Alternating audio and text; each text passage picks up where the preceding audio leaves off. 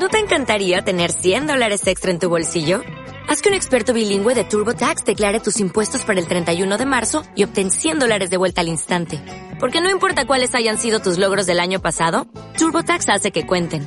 Obtén 100 dólares de vuelta y tus impuestos con 100% de precisión. Solo con Intuit TurboTax.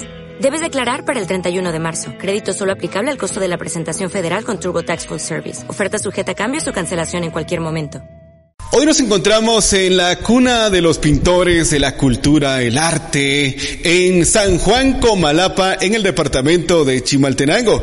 Bienvenidos a nuestro primer podcast que presenta Intercop RL Conectados, porque hoy tendremos sorpresas especiales, porque tendremos a una invitada, la cual pues vamos a conocer más adelante, que nos hablará sobre lo que hace, nos contará sus experiencias y todo lo que relaciona a esa profesión hermosa la cual ella practica. Bienvenidos todos ustedes a Conectados, el podcast de Intercop RL. Les saluda Rudy Schumann. Estamos muy contentos de que estés aquí, porque este podcast está diseñado para ti. Acá encontrarás y escucharás voces que te contarán su vida, su historia, sus logros y mucho más. Conectados, el podcast. Conectados, el podcast de Intercop RL. Conectados, el podcast.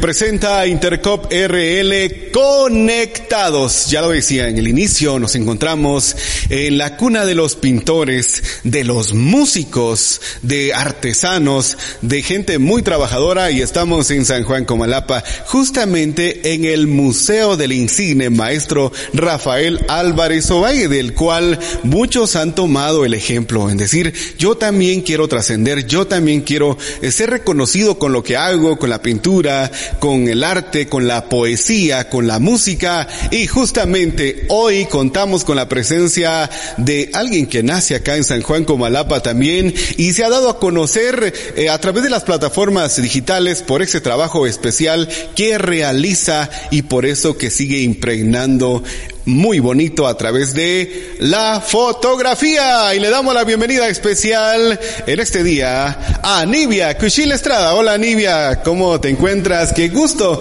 contar con eh, tu presencia acá. Gracias por ser parte de este podcast de Intercop RL. ¿Cómo te encuentras? Hola Rudy, pues ¿qué tal? Bienvenido a San Juan Comalapa. Eh, la verdad estoy muy agradecida por este espacio. Eh, muy emocionada al, recibir la invitación y muchas gracias a las personas que pues están viendo este podcast. Y pues nada más. gracias. Muy bien, pues gracias a ti, Nivia, por acompañarnos en este día especial eh, sabemos muy bien, hemos, te hemos seguido prácticamente en las redes sociales y admiramos esa belleza de trabajo que tú haces, ¿verdad? Pero yo creo que detrás de todo eso hay mucha inspiración, hay mucho que contar, mucho que escuchar, pero Nivia, cuéntame, ¿tú naces acá en Comalapa? Sí, así es. Eh, la verdad es que yo siempre digo que, como dijo alguna poetisa guatemalteca que conocí hace poco, eh, toda Guatemala vive en mí porque tengo ascendencia quesalteca, de Misco, de la ciudad y de acá de, de Comalapa, así que está todo, todo mezcladito. Muy bien. Comalapa realmente es un pueblo que, que cuando nosotros venimos cada vez que estamos en esta tierra, nos enamoramos de este, de este lugar. Cada vez que venimos hay murales nuevos. Eh, la gente yo creo que sí se han inspirado y mantienen siempre dándole vida a sus raíces, a la cultura acá en Comalapa. ¿Qué se siente haber nacido en Comalapa? La verdad es que es un no sé, creo que esa pregunta nunca me la habían hecho. Pero la verdad es que para mí Comalapa y es ahí donde surge un poco mi, mi proyecto Comalapa Colores. Es, para mí en cada esquina hay una postal. Y Me, la verdad me siento muy orgullosa, me siento, más, más que orgullosa, siento bonito así. Honestamente, el sentimiento es, me siento bien porque Comalapa es un pueblo tranquilo realmente, un pueblo lleno de artistas y hay algo que pasa con los comalapenses que dicen que siempre a donde uno vaya va a encontrar a un comalapense. Creo que eso siempre pasa, es algo muy característico de los comalapenses que como que nos gusta andar dispersos por todo el mundo. y Nada más que decir. Aparte de que el clima es perfecto para mí, me encanta.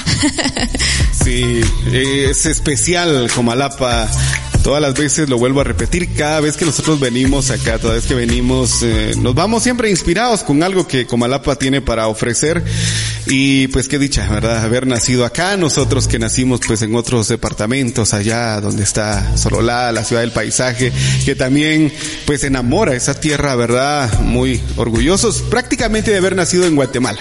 Guatemala es un país rico en cultura, en tradiciones, en belleza, su gente, sus mujeres, y los niños, los chicos, prácticamente en Guatemala es única, es especial. Y hoy que nos encontramos acá en el Museo de Rafael Álvarez Obay, con solamente escuchar eh, esas melodías, la música del himno nacional, donde quiera que estemos, se nos enchina la piel o no y, nos enamora tanto poder escuchar la, la música de, del himno nacional y pues qué orgullo que sea de San Juan Comalapa, ¿verdad? Si retrocedemos en el tiempo, eh, Nivia, cuéntanos. A ver, estamos, y yo, es que todo tiene un proceso, todo tiene un proceso. Varios de los amigos que yo conozco, que ahora pues son de repente presentadores de televisión, son locutores, todos iniciaron con algo, hay una historia detrás de todo. Pero me imagino que pues, no sé, contigo también pasó lo mismo, de repente, de niña, pero tocando ese punto, estamos en el regreso a clases, en el regreso a clases. ¿Cómo era Nivia a los seis años o a los cinco años de edad? ¿Qué era lo que, no sé, a ti te apasionaba? Eh, ¿De qué jugabas? ¿Cómo fue ese regreso a clases? Porque de repente de ahí inicia, bueno, ahí inicia la formación también con lo que uno quiere ser al final. Pues en realidad yo supe que quería ser fotógrafa hasta hace unos cinco o seis años realmente. Cuando era niña eh, quería ser científica. en la NASA. Eh, quería, sí. La verdad sí quería ser científica. También decía que quería ser secretaria, no sé por qué. Eh, pero la verdad la fotografía nunca pasó por mi mente, tal vez porque eh, no sabía ni siquiera que existía una profesión que era la fotografía. Eh, sin embargo, siempre estuve rodeada de, de cámaras porque en mi familia siempre se le ha dado un valor a la fotografía. O sea, no es que exactamente se dedicaran a la profesión de la fotografía, pero, o sea, siempre había una cámara en mi familia, siempre para algún cumpleaños, para algún viaje.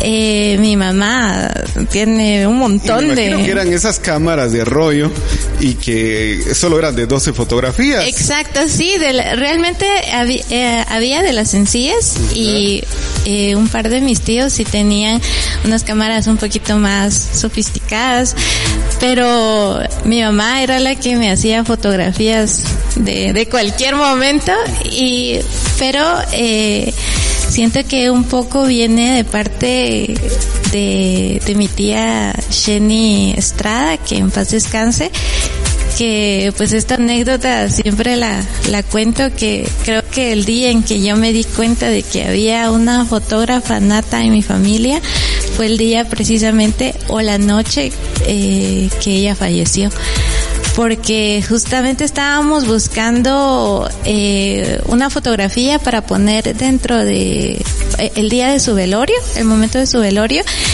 y debajo de su de su cama encontramos todas sus cámaras, todas sus cámaras. Y yo me quedé así, o sea, yo siempre miraba que ella tenía una cámara, pero creo que nunca le había prestado atención. Y hasta en ese momento dije, mi tía era fotógrafa, o sea, ella era una fotógrafa aficionada, pero sí se interesaba en la fotografía. Luego fui encontrando que le gustaba escribir algunas revistas de antes que mm, ofrecían como que cursos libres y bueno, la cosa es que ella estaba bastante metida en el tema, concursó varias veces y dije creo que creo que de ella fue que eh, como que nació eso en mí, de alguna manera lo heredé sin saberlo. Y pues creo que de ahí es donde surge específicamente. Ahí nace esa inspiración, ¿verdad? Yo creo que eh, lo hemos hecho. Eh, de repente nosotros borrábamos los cassettes de papá por estar grabando en las entrevistas y muchas cosas. Y yo considero que pues en este caso, pues eh, lo que tú nos cuentas de que tuviste una inspiración de alguien, de alguien y fue la tía, tía Jenny, ¿verdad? fue ella la que inspiró. Y me imagino que de repente el álbum de fotografías familiar era tan grande, no solo había una, había varias. Ay, había un montón. la verdad es que de, de niña sí, como te digo, siempre estuve rodeada de, cámaras, o sea, en mi familia siempre había una cámara, pero no profesionalmente, no, no que se dedicaran profesionalmente a ello. Eh, y bueno, el momento en el que yo ya tengo el acercamiento con la cámara, de, tocar una cámara, de, empezar a usarla, de, de cómo, cómo se usa el modo manual, cómo se expone bien y todo, fue en la universidad. Porque yo soy periodista. Me gradué de periodista en la USAC y ahí tuvimos, la verdad es que sí fue un pasón por la fotografía, no fue así que eh, pues nos dedicáramos muchas horas, pero sí eh, vimos la, la fotografía y recuerdo ahí que le presté a uno de mis tíos su cámara eh, de las análogas y, y yo me recuerdo que cuando yo escuchaba el disparador, o sea, el momento en el que la cortinilla baja, era como, no sé, hasta mariposita sentía yo. y entonces andaba con mi libretita anotando porque pues con esas cámaras no se puede ver lo que acabas de captar. Entonces tenía que andar yo anotando qué valores usé para pues saber si me había salido bien la foto y pues ya adelantándome un poquito más, eh, en el 2013 ah, yo soy católica y estuve pues eh, en la parte de la organización de la Jornada Diocesana de la Juventud, Chichot 2013. Entonces, desde el 2012 para el 2013 se estuvo en una serie de actividades donde pues la gran protagonista era la Cruz de la Juventud y eh, había un peregrinaje, había una comisión de comunicación, de oración, de logística, etcétera. Y yo estaba en la comisión de comunicación, entonces nos decían, bueno, tenemos que capturar fotografías de todo lo que está pasando. Y ahí fue donde hice mi gran graduación porque eso de ese estar en el peregrinaje de la cruz eh, ver tantas emociones de los feligreses, eh, ver la alegría de la juventud, todas las actividades, eh, creo que eso fue lo que me hizo practicar bastante en la fotografía. Qué interesante. Esos datos son muy buenos, eh, escucharlos y, conocerlos, ¿verdad? De cómo fue eso, de cómo fue esa, ese puente para empezar con todo eso. Y fue en una de las jornadas diocesanas, ¿verdad? De la juventud acá en Comalapa. Pero si retrocedemos nuevamente en el tiempo y nos vamos hasta la primaria, hasta la primaria, eh, no sé, habían sueños. Tú nos comentabas de que quisiste en un momento ser secretaria. Eh, pero ¿qué pasó? ¿Qué pasó? Luego de la primaria, o ¿qué nos puedes contar de la primaria? Porque jugabas como secretaria, o de repente los juegos eran ya con algo, dibujar o fingir tomar unas fotografías con alguna cámara vieja o algo y ya en el básico, pero ¿qué impidió no ser secretaria o si eres secretaria? Eh, no, no soy secretaria.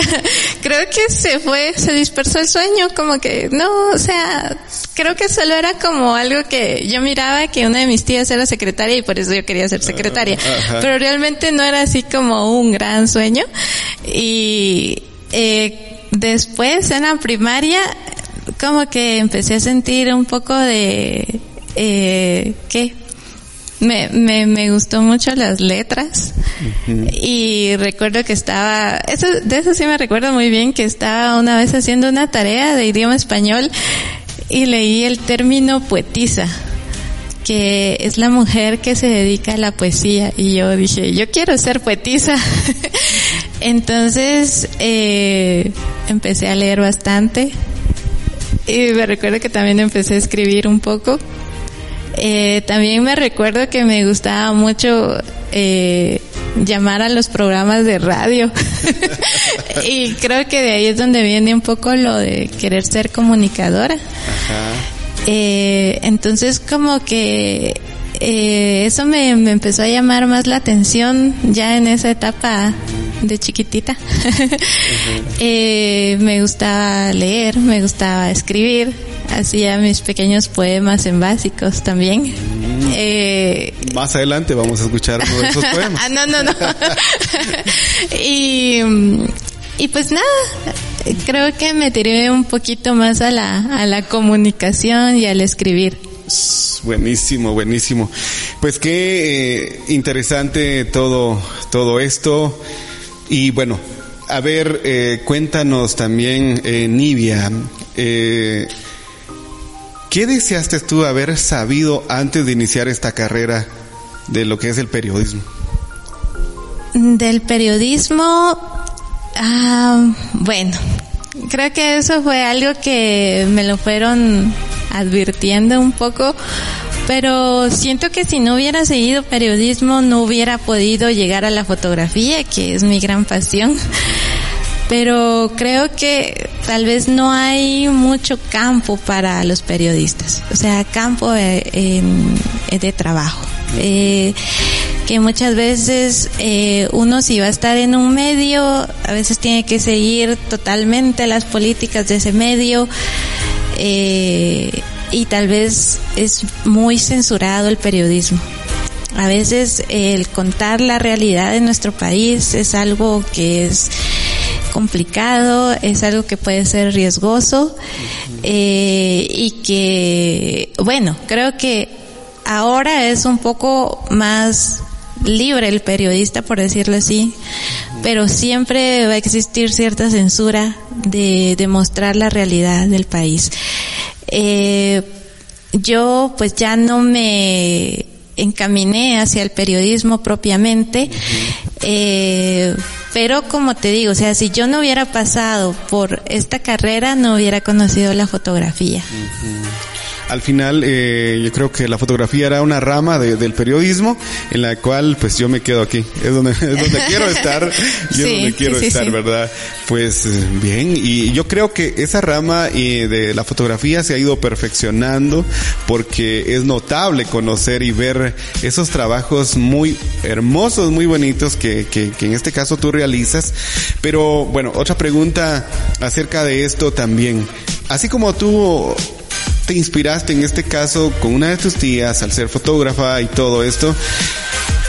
¿Alguien más de la familia ha tomado eso? ¿Eres tú la única que dice, ah, no, la locura está en mí, yo quiero hacer esto y tener una cantidad de cámaras, de repente en vez de comprarse otra cosa, en vez de comprarse ropa, de salir a vacacionar, mejor invierto para un lente, que un lente no es nada barato, ya, que mejor para esto, que quiero ala, pero si ya salió la otra cámara y yo ya quiero esa, ¿verdad? No sé, cuéntame. Eh, realmente soy la única fotógrafa de la familia. Eh, soy el bicho raro. la que va a los cumpleaños, la que está en las graduaciones de la familia. soy, soy, la oveja negra.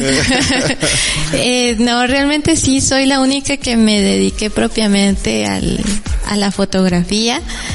Eh, un poco fuera del, ahí sí que precio es la oveja negra porque un poco fuera de, de lo que se esperaba de mí. A mí me decían, ah, es que también estudié em, dibujo técnico y de construcción. es que he, seguido varias cosas que no tienen nada que ver con la con la fotografía.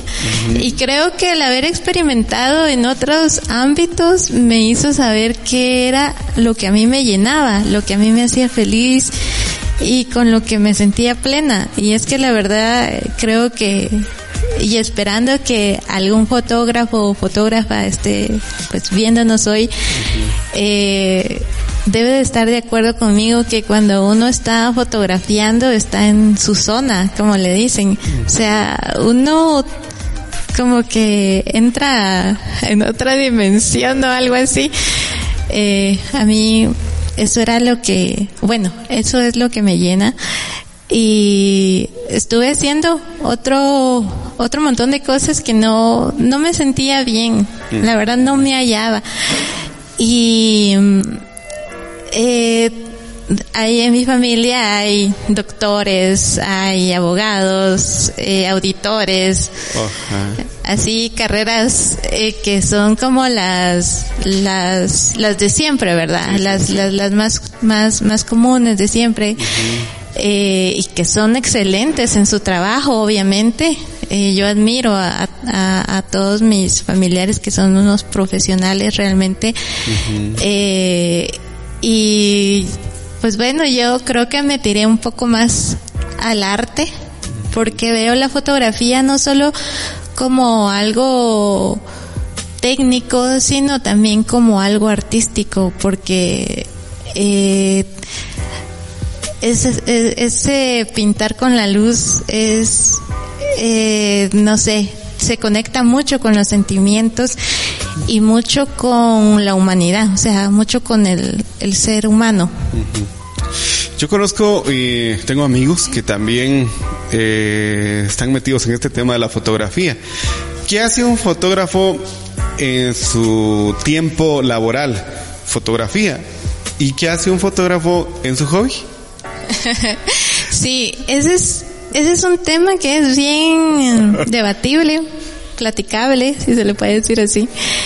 Eh, la verdad es que yo de, yo sí dejo a un lado la, la cámara, en muchas ocasiones la dejo a un lado y me dedico a hacer fotografía con los ojos, como diría mi hermanita. Oh, la, la cultura visual es muy importante. eh, y la verdad es que uso mucho el teléfono también para hacer fotografías. Eh, es bastante más práctico, obviamente. Pero eh, creo que cuando uno toma la cámara para, para hacer fotos para uno, siente uno como una libertad creativa así bien inmensa, eh, así infinita. Uno puede hacer y uno se da el permiso de cometer errores eh, sin tener como que la presión, no, yo tengo que entregar bien este trabajo porque se lo voy a entregar a una persona que compró mi tiempo, compró mi trabajo. Eh, en cambio, cuando uno toma la, la cámara para, ahí sí que para hacer lo que uno quiera, es, eh, se siente un poco más como de libertad para experimentar. Ajá. ¿Eres tú de las personas eh, fotógrafas que también se deja fotografiar?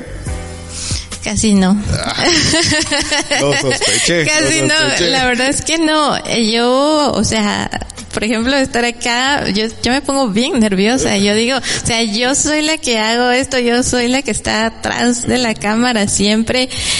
Eh, pero sí, siempre me pongo bien nerviosa y a veces no, no, no me quedo de acuerdo cuando alguien me hace una foto, digo, no, que me la repita, que me la repita.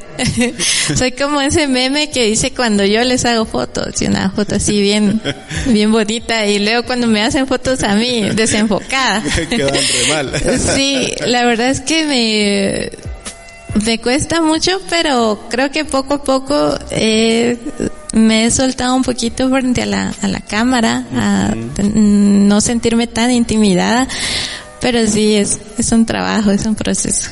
Muy bien. Cuéntanos cómo inicia Comalapa de, de, Colores. Es así, ¿verdad? A Colores. A Colores. Es la empresa que, que, que tú pues no sé, eh, inició ese sueño. ¿Cuándo inició ese sueño? Eso fue en el 2013. 2013, ahí. Mayo del 2013. Prácticamente. Mayo del 2013. Eh, la verdad este tiene un trasfondo un poco romántico. Oh, a ver, a ver, queremos escuchar eso. Al fondo, a ver, a ver. Creo que tema superado, por eso ya lo puedo hablar. eh, resulta que yo en aquel tiempo, eh, mi novio mm, que tenía en ese momento, eh, salió eh, de trabajo, em, salió fuera de Comalapa a trabajar. Ajá. Entonces, eh, con él siempre salíamos en bicicleta y salíamos a pasear y siempre regresábamos con, con fotos, ¿verdad? Él tenía una cámara compacta y yo a veces con mi celular. Entonces, como él venía cada 15 días, eh, pues yo quería darle una especie de regalo, pero también un poco encaminado a lo que a mí ya me estaba empezando a gustar hacer, que era la fotografía. Y un poco también encaminado, como que todo lo junté. eh, el resaltar Comalapa, la cotidianidad. Creo que el alma o el porqué de Comalapa Colores es resaltar la belleza de la cotidianidad de Comalapa. O sea, no solo fotografiar que un evento, que un desfile, que la feria, por ejemplo, sino lo que pasa todos los días, a cualquier hora. Que, como te digo, o sea, yo miro en Comalapa, en, cada esquina una postal. Sí, sí, sí. Y era una, una manera también de actualizarlo de cómo estaba el pueblo, para que él viera cómo, cómo, cómo estaba el pueblo, que no se olvidara de Comalapa, ¿verdad? Porque el irte de, de, de Comalapa puede que te haga olvidarla un poco. Yo he estado afuera de Comalapa por ciertas temporadas y o a veces extraña mucho, dice, yo quisiera estar en mi pueblito, como, como te digo, o sea, un pueblo siempre es tan tranquilo, eh, siempre tiene pues sus cositas, ¿verdad? Pero no hay nada como estar en casa. Entonces, era un poco pues para eso.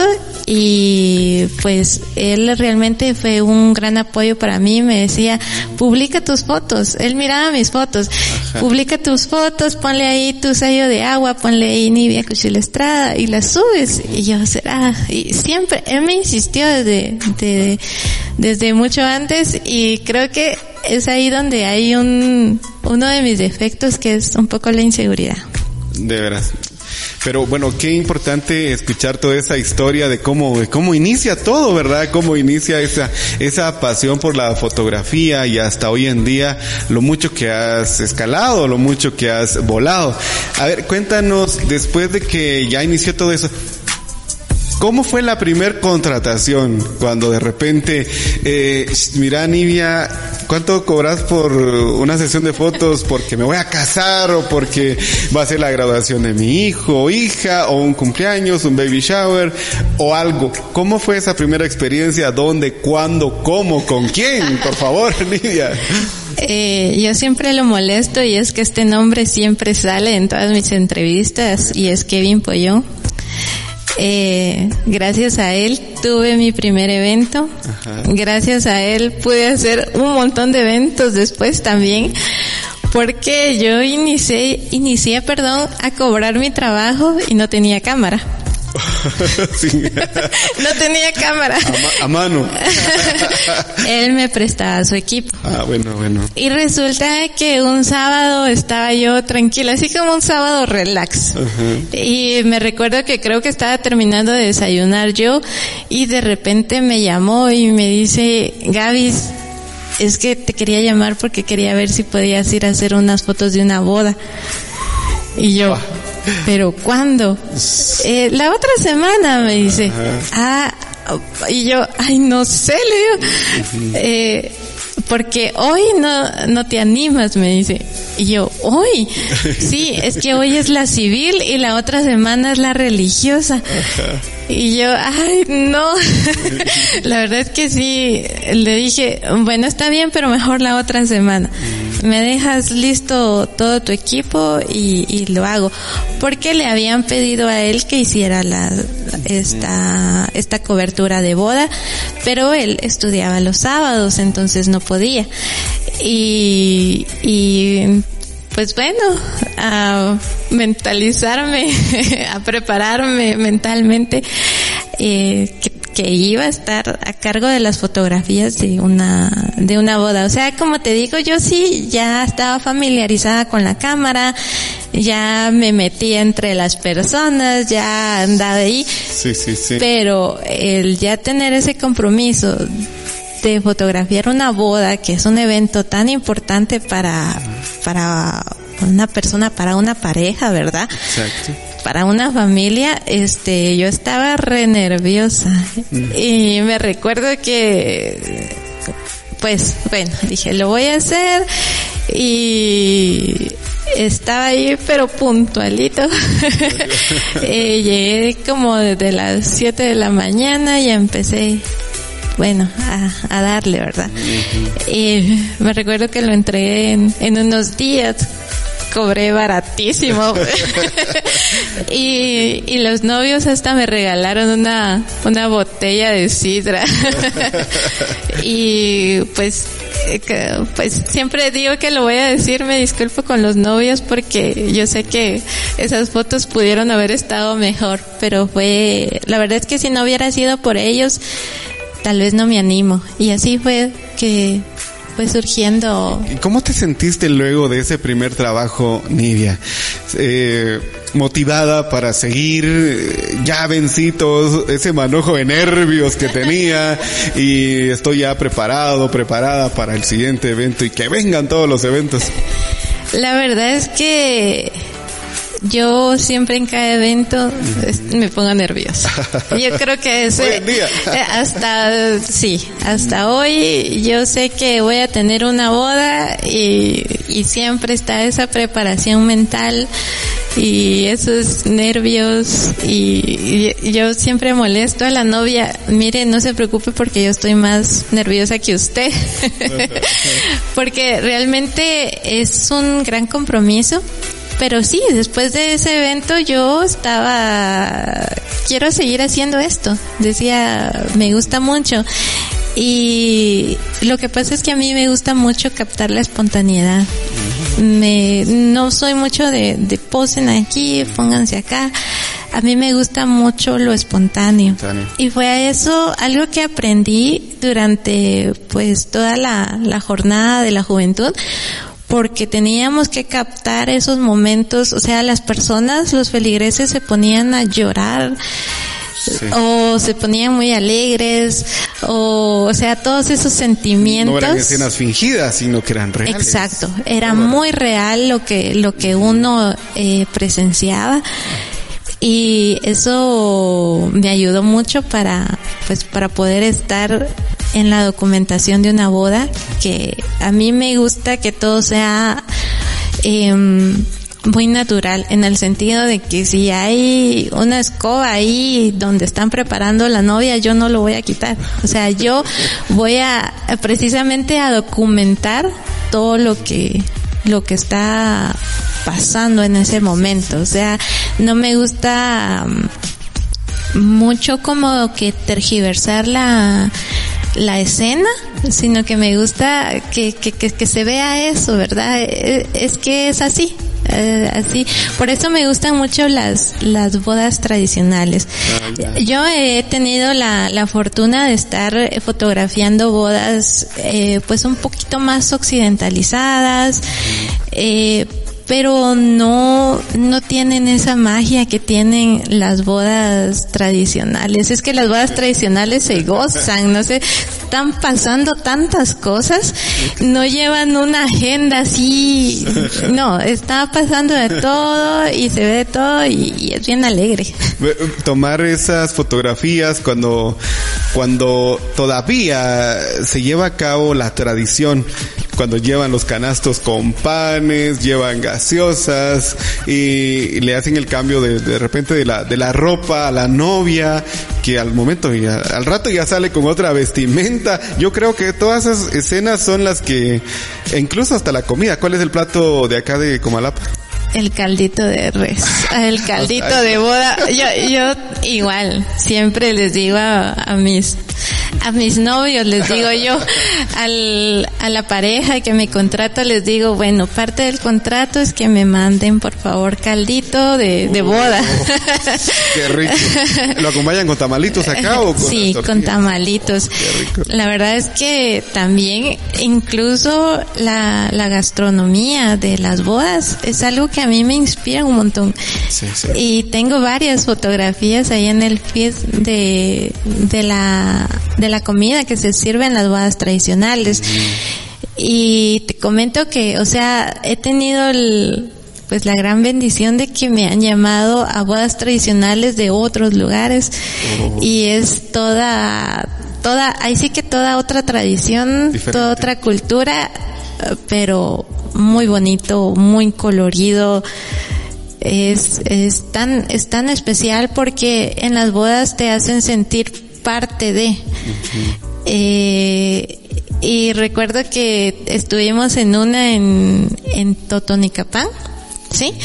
Y después del culto nos dieron chocolate, ha sido el chocolate más sabroso que yo he probado y nos dieron unos panes así pero inmensos, yo, yo no me lo terminé pero estaba muy rico. sí, la verdad es que eh, es, es tan precioso hacer esa, esa documentación, como te digo, a veces yo siento que estas bodas occidentalizadas son un poquito más frías, un poquito más cuadradas. Es muy bonito, realmente es muy bonito visualmente, eh, pero no tienen lo que tiene una boda tradicional. De seguro, todas esas vivencias, las cuales se viven en cada evento, en cada evento. Luego de todo esto, eh, Nivia, cuando ya después de esa primera boda hasta el día de, quizá de ayer o de repente de hoy, ¿has contabilizado en cuántos eventos han participado? Eh, ser artista, porque es lo que ustedes hacen también, es un arte, la fotografía, eh, ¿hacia dónde los ha llevado? ¿Qué tanto han recorrido de, de repente del departamento o de Guatemala? Eh, bueno, yo personalmente he tenido la, la fortuna de exponer, digamos que el lugar más top. el, el, al principio, el lugar más top para mí, para exponer mi trabajo, era mi pueblo. Porque había hecho tantas fotografías de Comalapa y nunca las había presentado a mi pueblo y, y se, se sentía como triste, ¿verdad? Tan, tanta, tantas fotos y no, no lo han visto, porque tal vez lo han visto los jóvenes, pero no lo han visto los abuelos. Por eso cuando yo expongo y veo a un abuelo viendo mis fotografías o a una abuela, yo me siento tan emocionada, porque ellos tal vez o generalmente no tienen ese acceso a redes sociales como lo tienen los jóvenes, ¿verdad? Eh, pero creo que el lugar más lejos al que ha llegado mi, mi trabajo ha sido el Palacio Nacional. Estar ahí fue como yo decía, esto es real. por favor. Realmente sí. Despierte. Y es que una de las ramas de la fotografía que a mí me gustan mucho, y pues creo que es ahí donde yo tengo una gran libertad creativa, son fotos que yo hago para mí, eh, fotos que no me pagan para hacerlas, sino que yo las hago por gusto propio, es la fotografía sacra que es todo lo que es fotografía de procesiones, de las tradiciones, de todo lo que enmarca eh, la Semana Santa, la Cuaresma y algunas otras procesiones que se van dando durante el transcurso del año. Y eh, yo formo parte de la comunidad de fotografía sacra guatemalteca. Eh, pues me, me invitaron a ser parte y pues como creo que soy una de las pocas fotógrafas que se dedica o bueno, no, no tanto que me dedique, sino que hago fotografía sacra. Tuve el honor de estar junto a, eh, a Rita Villanueva, a Marcela Molina, eh, que es de la antigua, eh, la otra fotógrafa es de la ciudad, y yo eh, estuvimos haciendo estuvimos siendo parte de un simposio de que se llamaba La mujer en la fotografía sacra. Eh, y solo con ese título, pues como que es un poco poderoso ese título y yo sí decía, bueno, tengo que dar lo mejor, tengo que mostrar mi mejor trabajo y pues ahí estuvimos durante, estuvimos haciendo esta actividad tanto en el Palacio como en la Antigua. Mm. Estuvimos en este simposio y, y pues también he estado exponiendo en San Juan Zacatepeques. A veces mi trabajo se va sin que yo me vaya, solo se va mi trabajo porque yo estoy pues en alguna cobertura o algo así. Eh, he estado acá en Comalapa en varias ocasiones. La verdad que uno de los promotores de mi trabajo ha sido eh, la firma artística Melek Gari. Mucho que agradecerle a él. Él es un gran promotor cultural de aquí de, de, de Comalapa. Ha apoyado muchos artistas. Eh, actualmente está una de mis fotografías en un reconocido centro comercial de Chimaltenango que acaban de abrir. Eh, ahí está. y eh, ¿Dónde más he estado? Más que todo en la ciudad. He estado también en la antigua, en un hotel de la antigua. He estado exponiendo, eh, ya van dos años, si no estoy mal. Y mm, también en el Palacio de Correos. Ahí este, hemos estado en, en varios en varios lugares y, y, siempre se siente bien, bien emocionante, muy alegre. De seguro. Eh, cuéntanos, ¿cómo ha sido la participación de, de, las mujeres en el ámbito de la fotografía? ¿Ha ido creciendo eh, este volumen de mujeres que les apasiona la fotografía también? ¿O cómo se mantiene el balance entre hombres y mujeres? ¿Quiénes van a la punta ahora? No, lamentablemente, y digo lamentable porque todavía en, este siglo, ¿verdad? Es una novedad que haya una mujer fotógrafa, cosa que creo que no debería de ser así. Eh, sí, hay más, hay más hombres fotógrafos que, fotógrafas. Eh, probablemente sea porque tal vez no se atreven las chicas a meterse de lleno en la foto, tal vez no encuentran mucho apoyo, cosa que pues de la cual yo me he topado varias veces. Pero también es algo que yo resalto es que si uno se dedica al arte que quiera dedicarse, siempre va a encontrar a alguien que le va a apoyar. Siempre. Se, alguien se va a dar cuenta y me refiero a alguien que ya haya empezado a, generar espacios o que ya ha estado trabajando en, apoyar artistas, siempre hay alguien que va a voltear la mirada porque se da cuenta del esfuerzo que, que una va haciendo. Eh, pero sí, tengo varias, varias colegas eh, de las cuales admiro bastante su trabajo, sigo a varias en, en redes sociales que para mí son top, top. La verdad es que son son una gran inspiración. eh, por mencionar alguna es Cindy Lorenzo. Ella, eh, pues, es fotógrafa de National Geographic y ella se dedica más que todo a la fotografía de paisaje. ¿Ella es guatemalteca? Es guatemalteca. Eh, también Rita Villanueva, que ella ha llevado sus libros de fotografía sacra hasta el Vaticano. Em, y, y pues bueno, eh, no sé, hay, hay muchas fotógrafas de las cuales pues tengo una, una, una gran admiración.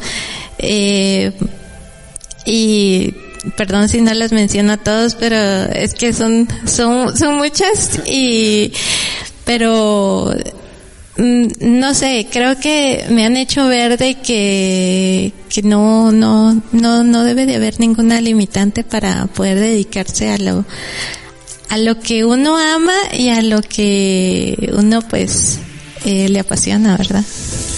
A ver, ahora cuéntanos, luego de conocer esto, y justamente era una de las preguntas, eh, a quien admiras como fotógrafa, y yo creo que ya hemos escuchado acá, de repente hay más, pero escuchábamos a dos, que para National Geographic, para hasta el Vaticano, que haya llegado el trabajo, yo creo que es la inspiración para seguir eh, preparándose, para seguir haciendo las cosas de la mejor manera. Creo que cada día es un reto, ¿verdad? Y, pero ahora dime, ¿cuál ha sido para ti ese mayor éxito? Eso que has alcanzado y que te sientes sumamente satisfecha en decir, lo logré, estoy acá.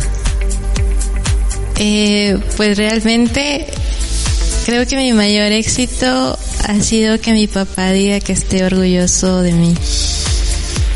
Ya, ya después de eso todo es ganancia. sí, porque con él fue un poco complicado. Porque, como les decía, hay tantas carreras que son como, quiero decir, comunes, pero no en el sentido de, de minorizarlas, ¿verdad? Sino que son las que se esperan siempre, ¿verdad? El ser doctora, el ser abogada, eh, arquitecta, entonces eh, son las que al menos en Guatemala son las que socialmente son más aceptadas, ¿verdad? Y hasta cierto punto que tienen más prestigio y respeto.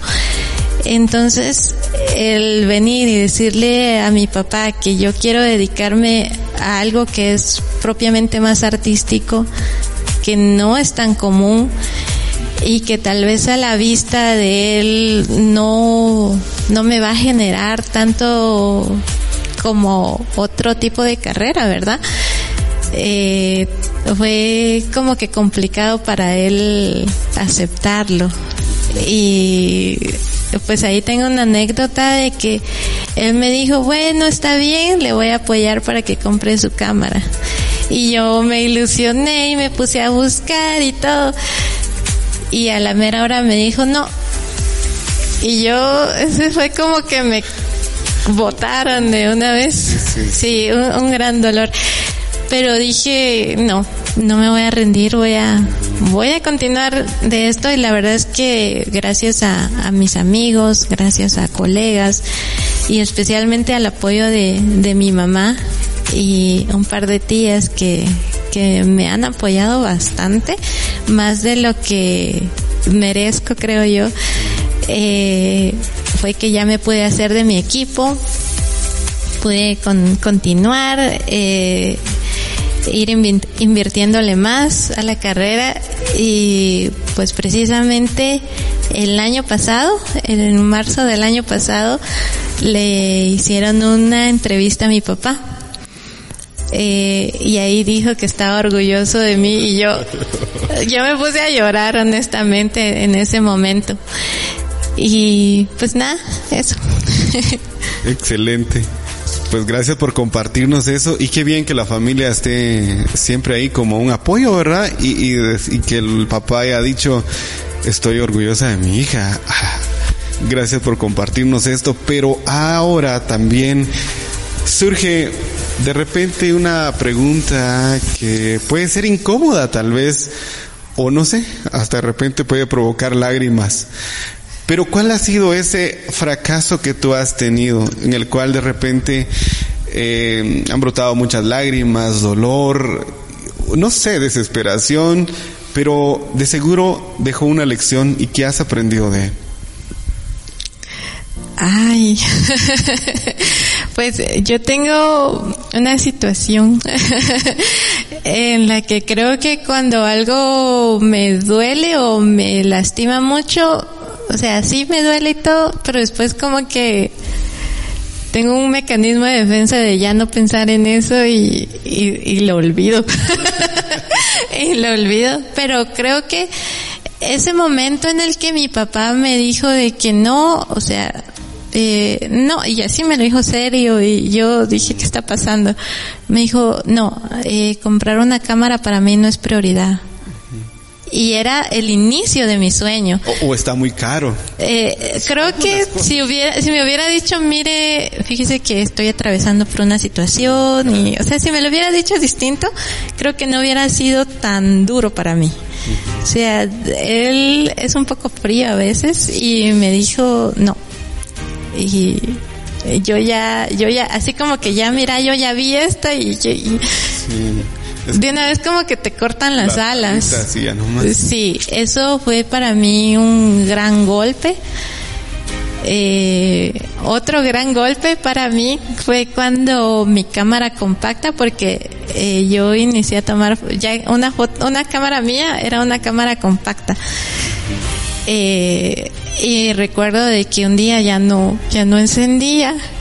Y yo, no, pero ¿por qué? No, ese fue un gran golpe para mí. O sea, era una cámara tan sencilla. O sea, yo ahorita la veo y digo, ay Dios, era tan sencilla. Creo que el teléfono tiene mejor cámara que esa, que esta camarita compacta. Y ese sí fue, yo entré en una mini depresión después de eso y creo que algunos de los de las cosas que a veces a mí me duelen mucho es que, como dicen, a veces no somos profetas en nuestra propia tierra. Eso es, creo que ese es un mal social. Y no, no le digo solamente por mi persona, sino por muchos otros artistas y no solo artistas, sino personas comalapenses que están generando un cambio acá en Comalapa y muchas veces los propios comalapenses no lo reconocen. Y tenemos que ser aplaudidos por personas de fuera muchas veces. Eh, y es, es complicado, duele un poco, duele un poco porque uno lo que más quisiera es que, pues bueno, los, nuestros propios paisanos se sintieran pues no sé, felices por nosotros y a veces es complicado ese, ese tema. Creo que es una de las situaciones que sí eh, lamento no, como te digo, no solo por mi persona, sino por muchos otros que han llegado bastante lejos, eh, con gran esfuerzo y que son talentosísimos o que han marcado una diferencia. Yo digo que lo mismo, como tú comentabas, de que ahora al ver esa cámara compacta, eh, eh, de repente, ala, pero los píxeles de esta cámara en nada que ver, pero creo que son los inicios de, de, toda persona, de todos los que inician en el arte, en algo, pues inician, es como la compra de repente de un vehículo y poco a poco y, así sucesivamente en todo ámbito de la vida. Eh, quizá eh, muchos de los jóvenes que ya son padres de familia hoy en día, al ver alguna fotografía ahí y con la marca de, de Nivia Kushil, entonces han de decir, ala, yo quiero que un día mi hija sea como ella, que pueda ser una fotógrafa muy profesional y de repente niños también que, que ya dicen, ala, yo quiero ser como ella cuando, cuando sea grande. ¿Cuál sería ese consejo que tú les darías a ellos? ¿Qué tienen que hacer ahora de pequeños para poder alcanzar esos sueños? Yo creo que independientemente del sueño que se tenga, es qué es lo que esa espinita que uno tiene ahí en el corazón, ese eso que no lo deja uno en paz hasta que uno lo hace.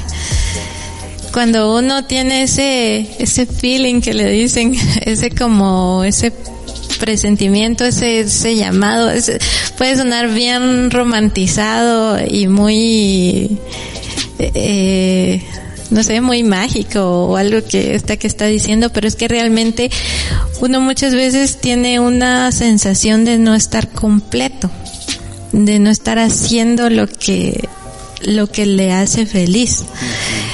Y yo creo que permanecí con ese sentimiento por bastante tiempo y hasta que encontré la fotografía me, me sentí bastante, bastante completa, o sea, me sentía como más yo. Eh, creo que lo primero es escucharse a sí mismo, escuchar ese, ese anhelo que uno puede tener y, pero como no todo es anhelos e ilusiones, también hay que formarnos. La verdad es que yo, eh, a mí me gusta mucho invertir en mi equipo, pero me gusta más invertir en el conocimiento, en formarme, porque, o sea, realmente la cámara al final solamente es eh, como el pincel para el pintor o como el micrófono para un locutor. O sea, solo es una herramienta que te ayuda a expresarte. Pero si uno no tiene la formación eh, para, para ello, es mucho más complicado. Eh, o sea, va a tardar uno más tiempo en conseguir los resultados que uno quiere. Entonces, formarnos bastante en el área en el que querramos estar. Y yo sé que cuando uno está iniciando, pues tal vez uno no tiene los medios económicos para poder que meterse a cursos y, etcétera, ¿verdad? pero actualmente, o sea, esto está muy trillado, pero es que actualmente en las redes sociales encontramos tutoriales. En YouTube hay una infinidad de tutoriales, eh, maestros exponiendo sus consejos para principiantes en cualquier rama. Entonces, eso ayuda bastante. Y yo me pongo a ver consejos para principiantes, aunque tal vez yo ya lleve varios años en esto, pero siempre los... Pero sigue aprendiendo. Ajá, es que sí, eh, uno jamás deja de aprender, es, eso es tan real, jamás. Y creo que otra de las cosas es eh, si, por ejemplo, si a alguien le gusta la fotografía, ir con el profesional, o sea, estar a la, a la par, ver cómo trabaja, ver cómo se desenvuelve. Si a alguien le gusta la música, ir con este, con esta persona, cómo es que toca el instrumento, cómo es que se desenvuelve en el público, o sea, eh, buscar como que a alguien, un referente para pegársele un poco, para, para ver cómo hace su trabajo, eso ayuda bastante. Hay jóvenes o señoritas que de repente ya han dado pasos dentro de la fotografía pero aún eh, necesitan algún consejo.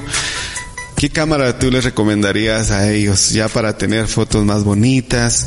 Que quizá el presupuesto no les dé para cargar una cámara de 75 mil, de 100 mil quetzales, porque son muy caras, ¿verdad? Pero ¿cuál sería una? ¿Cuál sería esa recomendable para ya tener algo más bonito? Eh, pues realmente yo no soy muy de ver esas partes de, del equipo. Yo creo que ya, por ejemplo, pero por decir una, eh, yo soy Team Nikon, pero eh, la verdad es que con una cámara que ya le puedas cambiar los lentes, ya estás. Porque más que la cámara, lo que se recomienda, y en mi experiencia, es mejor invertir en lentes, en la óptica porque la óptica siempre le va a dar otro nivel a tus fotografías. Realmente la cámara que yo tengo es bastante sencilla, no es tan, no sé, tan pro. Eh, incluso no es full frame, pero yo sí le invierto bastante a mis ópticas. A mí, o sea, yo tengo una debilidad por las, las ópticas, por los lentes, por los objetivos, también se le llama. Eh, no sé, tengo como cinco o seis lentes, no, no, ahorita no me recuerdo.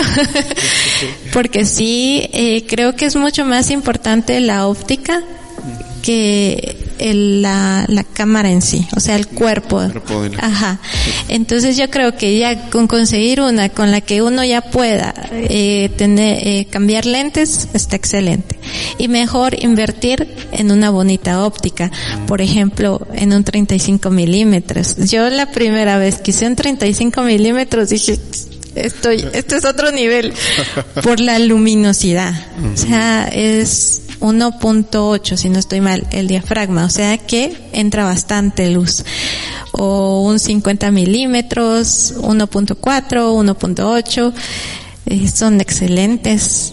O por ejemplo este que es constante, o sea que no importa eh, eh, el, la, la, el zoom, por decirlo así, que usemos, eh, que siempre va a estar abierto a 2.8. Entonces, eh, yo recomiendo mejor invertir en óptica. Perfecto. Bueno, ahí está el buen consejo para los que ya van con esos pasos adentrándose a la fotografía, que es como lo mismo. Tener un piano pro, pro, pro no lo hace ser pianista uno, sino que realmente es formarse. Algo muy importante que tú hablabas, la formación es muy importante y de ahí pues surge todo y se va complementando lo demás, las herramientas para el camino. Cuéntanos, Nidia, eh, en lo que tú sigues todos los días, pues haciendo nuevas experiencias en este ramo de la fotografía, ¿Qué fue lo último que tú escuchaste, el último video que viste o de repente algún libro que has leído para seguir formándote dentro de esta profesión? Eh, bueno, eh, voy a hablar de un taller específicamente que, que me, me marcó. Siempre hay un antes y un después. Creo que... Uh, uno, dos, tres. Eh, perdón. Disculpen. Eh, creo que eh, después de cada taller yo he sentido un antes y un después. Y ha habido eh, tres talleres que a mí me han marcado así de que después de salir dije yo puedo con todo salí motivada. El primero ha sido el que tomé con Iván Castro eh, no sé si has escuchado de él, es un fotógrafo guatemalteco internacional, ya ha estado en no sé cuántos países y enseñando fotografía, o sea, hablando de fotografía. Eh, ese fue, digamos que he estado en bastantes, pero ese ha sido uno de los que realmente me, me marcó.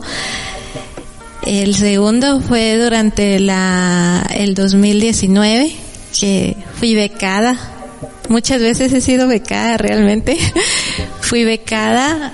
Eh, es, se llamaba, el workshop se llamaba Holy Week en Antigua Guatemala. Impartido por un fotógrafo que es de National Geographic y todo el curso fue en inglés.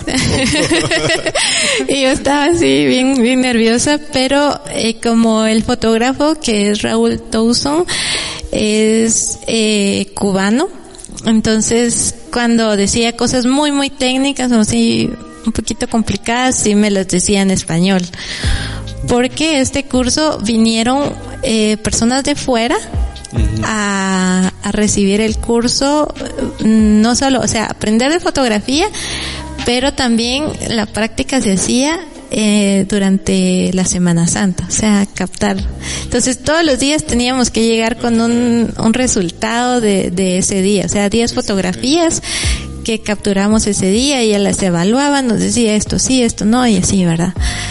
Eh, ese, yo, y me recuerdo, a mí me, me impactó tanto porque yo tenía y solo yo, a los demás no, solo yo porque como yo era becada me, me dio tres eh, normas, digámosle así, tres reglas que tenía que usar durante todo el curso. El primero que yo no tenía que usar flash, o sea, si iba a ir a tomar fotos de noche, tenía que usar los tiempos lentos para que pudiera captar la fotografía.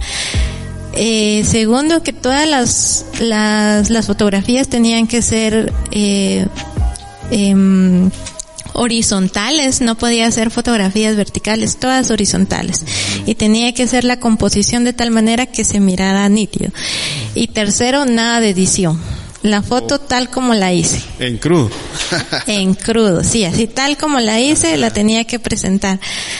Y eso, la verdad para mí fue un salto cualitativo. Y el último que, que recibí, que fue también fui becada, eh, esa fue gracias a tres fotógrafos que son muy pro acá en Guatemala, que es Roberto Sacasa.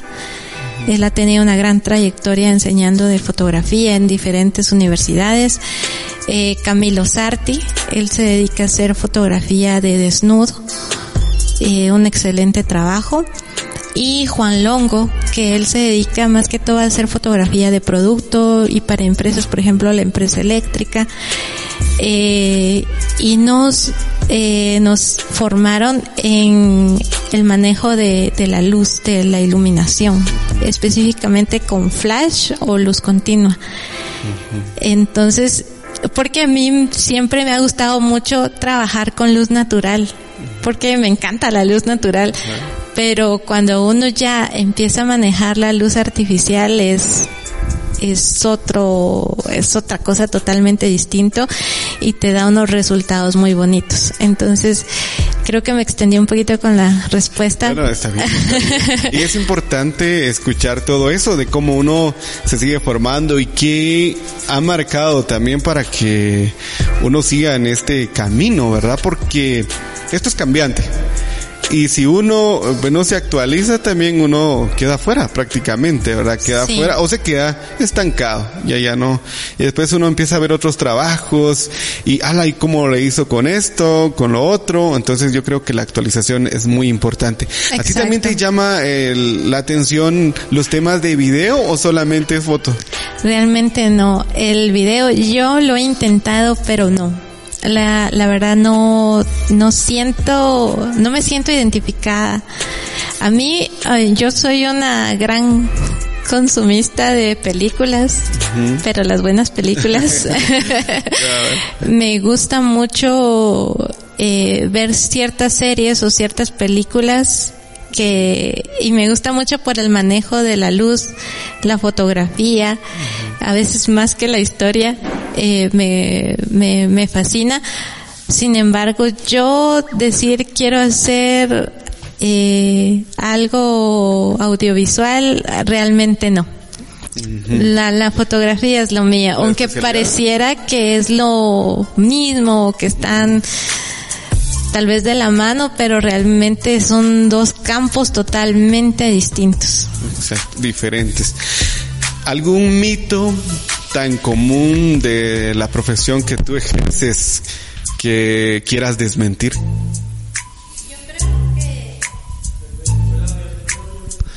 Vamos a... Y estamos en este podcast conectados hoy con Nivia Cuchil Estrada, acá en San Juan Comalapa, esta tierra de cultura, de arte, de pintura, de músicos y de también de fotógrafos. Entre ellos pues está eh, Nivia que hoy pues nos acompaña acá con esta eh, eh, con este primer podcast que presenta Intercop RL. Y hablando de Intercop acá en San Juan Comalapa, también aquí estamos para servirles.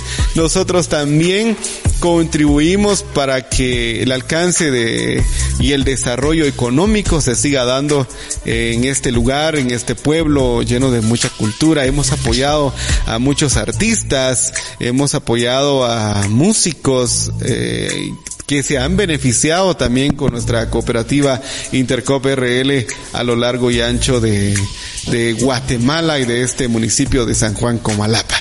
Nivia, la pregunta nuevamente. ¿Algún mito que tú quieras desmentir acerca de esta profesión tan bella? Cuéntanos. Eh, yo creo que lo que comentábamos hace un momento, que no, la cámara no es la que hace las fotos, o sea, realmente es una herramienta que te ayuda a hacer tu trabajo. o a expresarte artísticamente, pero uno puede hacer arte incluso en el, con la cámara de su celular. eh, mis amigos y yo seguimos a, a un fotógrafo que es de México, que todas sus fotografías son hechas desde su iPhone, pues. Entonces, eh, y hace un trabajo precioso. Entonces creo que la cámara es eso, solamente una herramienta que te va a ayudar a expresarte. A ver, Nivia, si tú estuvieras en mi lugar, ¿qué pregunta te formularías? Um, tal vez, ¿qué se siente ser una mujer fotógrafa? Ahora la respuesta. Ahora yo me respondo. eh, ha sido complicado. Eh, no, no me gusta que, que mi género sea una hasta cierto punto un, una complicación en mi carrera. No, no me gusta esa situación, pero creo que eh, es, es otro de los males sociales que existen. Eh, porque sí, eh, abrirse pasos siendo, o sea, generalmente siempre se ve que es un hombre fotógrafo y eh, tal vez de cierto punto, y es algo que yo valoro mucho y agradezco a mis clientes, es que han tenido la gran confianza en mi persona. Por eso es complicado cuando uno no entrega lo que uno hubiera querido o en el tiempo que uno hubiera querido. Por ejemplo, cuando uno falla es, ah, duele. Pero, eh, por ejemplo, a mí me han sacado de la iglesia. sí, ha sido, ha sido difícil. O, por ejemplo, si yo voy a ir a documentar fuera de, de, de Comalapa, eh, más que todo mi familia, siempre me dice que vaya acompañada, que vaya con alguien y no nunca puedo ser como muy independiente en ese tema. A mí, eh, pues por mí no hay problema muchas veces ir ir sola, pero siempre me dicen que, que vaya con alguien, que alguien me lleve, que alguien me traiga. Eh, bueno, siempre se, se agradece demasiado esa, esa ayuda de, de un asistente porque, por ejemplo, con el tema de la luz, que alguien esté agarrando ahí el flash, que, etcétera, ¿verdad? Viendo el equipo, porque no siempre puedo andar yo con la mochila y pues siendo un equipo un poco costoso, ¿verdad? Eh, siempre la seguridad. Eh, pero sí, o sea, el, el simple hecho de ser mujer a veces es un obstáculo, a veces y, y, te digo que a mí no me gusta, pero a veces tengo que admitirlo que sí es un poco complicado eh, esa situación. Y, pero creo que siempre trato de, de, demostrar que eso es un tema aparte, o sea, no, te, no tendría que influir absolutamente en nada. pero creo que esa sería la respuesta. no, una respuesta muy concreta, muy, muy clara prácticamente de que no hay limitantes, o sea, para hombres o mujeres, la oportunidad está, la igualdad está también y hay que seguir adelante. Así es de que si nos están escuchando mujeres eh, o de repente nos estén viendo, pues adelante, a, a, cumplir esos sueños que sí se puede y acá está un gran ejemplo, Nivia. Pero ¿cómo te proyectas tú de acá a 10 años? ¿Quién se, qué, qué, qué va a pasar contigo dentro de 10 años? Eh, tu carrera te ves ya, eh, no sé, pasando fronteras en otros lados. ¿Qué va a pasar contigo? La verdad es que profesionalmente sí me gustaría mucho, eh, tal vez si no puedo yo en persona, que se fuera mi trabajo. Que se fuera mi trabajo porque sí me encantaría. Eh, también me gustaría eh, pues ir a documentar una, una boda en cada departamento de Guatemala. Eso es algo que a mí me gustaría mucho y principalmente, no sé por qué se me ha metido que quiero hacer una boda en Izabal pero una boda tradicional. O sea, ver todas las costumbres, porque si yéndome aquí a unos kilómetros que te contaba a Toto, por ejemplo, yo vi algo totalmente distinto a lo que se practica acá, o sea, cómo será en otros lugares, por ejemplo, como Izabal, me gustaría conocer ese lugar, ir a, ir a trabajar por allá. Eh, y también me llama la atención, aunque pues ahorita estoy dando mis primeros pasitos en ese ámbito, es enseñar fotografía. Me gustaría, pero especialmente a niñas. Eh, me, me gustaría mucho, o sea, eh, no sé si hay alguna niña que le llame la atención la fotografía, pues por, por nuestro pueblo, yo espero que sí. Pero me, me gustaría mucho eso. Eh, he dado un par de, de talleres así pequeñitos porque hay que tener didáctica para poder enseñar de fotografía porque a veces es muy complicado, o sea, el conocimiento que uno tiene poder transmitirlo. O sea, uno entiende las cosas, pero ya transmitírselo a alguien más es complicado. Sí, complicado. Creo que esas, esas tres cosas serían. No, pues qué interesante. Ya que nosotros eh, como Intercop queremos también eh, aportar y lo hacemos a través de este podcast, de seguro muchos escuchando o viendo. Y si alguien pues desea contratar acá a nuestra gran amiga Nivia Cuchil Estrada de San Juan Comalapa para documentar su boda, eh, solo la pues se da el pulique. el pulique. ¿Cómo eh, te encuentran en las redes sociales? ¿Cómo te pueden contactar? Gracias. Eh, estoy como mi nombre, Nivia Cuchil Estrada. Estoy en Instagram, estoy en Facebook y también estoy como Comalapa Colores en Facebook, en Instagram también, también en Telegram como Nivia Cuchil Estrada. Entonces no hay pierde. y sí, he estado por allá documentando una boda. Estuve en Santiago Atitlán. Eh, y creo que una de las cosas que a mí más me llamó la atención es dónde servían el pastel, que fue en una hojita, hojita como de, de tamal. No sé realmente qué hoja era, pero fue en una hoja natural. Y se, se miraba tan, creo que sí era de plátano, pero sí se miraba tan bonito. Me, me gustó mucho también. Hicimos ahí unas un par de fotos en, en el lago con los novios. Se, se miraba precioso. Excelente. Pues ya lo saben, eh, Nivia está disponible y seguro para poder viajar a toda Guatemala y si se la quieren llevar a Centroamérica, a México, a donde quieran, pues disponible. Nivia, nosotros te queremos agradecer profundamente. Gracias por eh, habernos acompañado el día de hoy. Eh, vamos a dejar ahí las direcciones también para que la gente pueda ingresar y conocer ese trabajo que, que tú haces, que tú sigues haciendo y el cual nos sorprendemos. Ya nos dimos cuenta que la especialidad son las bodas. Y ya nos Sí. dimos cuenta, hay unas fotografías de que son las bodas, unas bodas, eh, unas fotografías que realmente lo dejan a uno impactado. Muchas gracias. Eh, sí, a mí me gusta, me, me fascina mucho eh, la documentación de bodas. Eh, también me gusta fotografiar animales, me gusta mucho fotografiar perritos y los retratos y la fotografía sacra. Menos los divorcios. no, eso no. Ay, no, no, no. Pero muchísimas, muchísimas gracias por el espacio y por haberse tomado el tiempo y la molestia de venir hasta acá para platicar conmigo. Es, me honra mucho.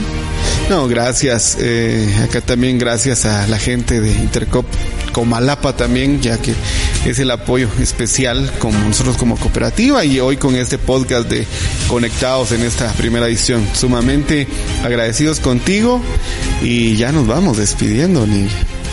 Sí. no, muchas gracias. Eh, y creo que invitarlos a, primero, a si son artistas, si se quieren dedicar a, al arte, pues sigan, de verdad, sigan su corazón, sigan ese presentimiento que puedan sentir. Y, y si tienen a alguien artista dentro de su grupo de amigos o cercano a ustedes, apóyenlo. Y hay maneras de apoyar a, al artista sin, sin, sin necesidad de gastar nada. Creo que solo compartiendo sus redes sociales o su trabajo o recomendándolo para nosotros es un gran, un gran apoyo, una gran ayuda. Excelente. Pues muchas gracias otra vez, Nivia, y nosotros invitamos a nuestros oyentes, a los que nos ven también, para que nos puedan acompañar en otra edición del podcast Conectados de Intercop RL. Gracias a todo el equipo de comunicación Intercop y les saluda Rudy Schumann. Nos vemos y nos escuchamos en la próxima de el podcast Conectados de Intercop RL. Con permiso.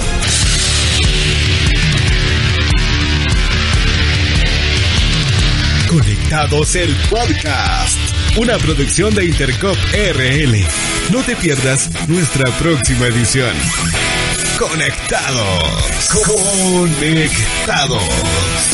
El podcast.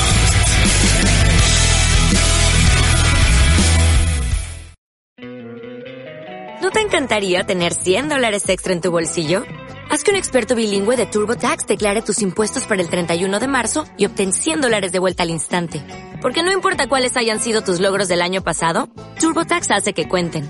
Obtén 100 dólares de vuelta y tus impuestos con 100% de precisión. Solo con Intuit TurboTax. Debes declarar para el 31 de marzo. Crédito solo aplicable al costo de la presentación federal con TurboTax Full Service. Oferta sujeta a cambios o cancelación en cualquier momento.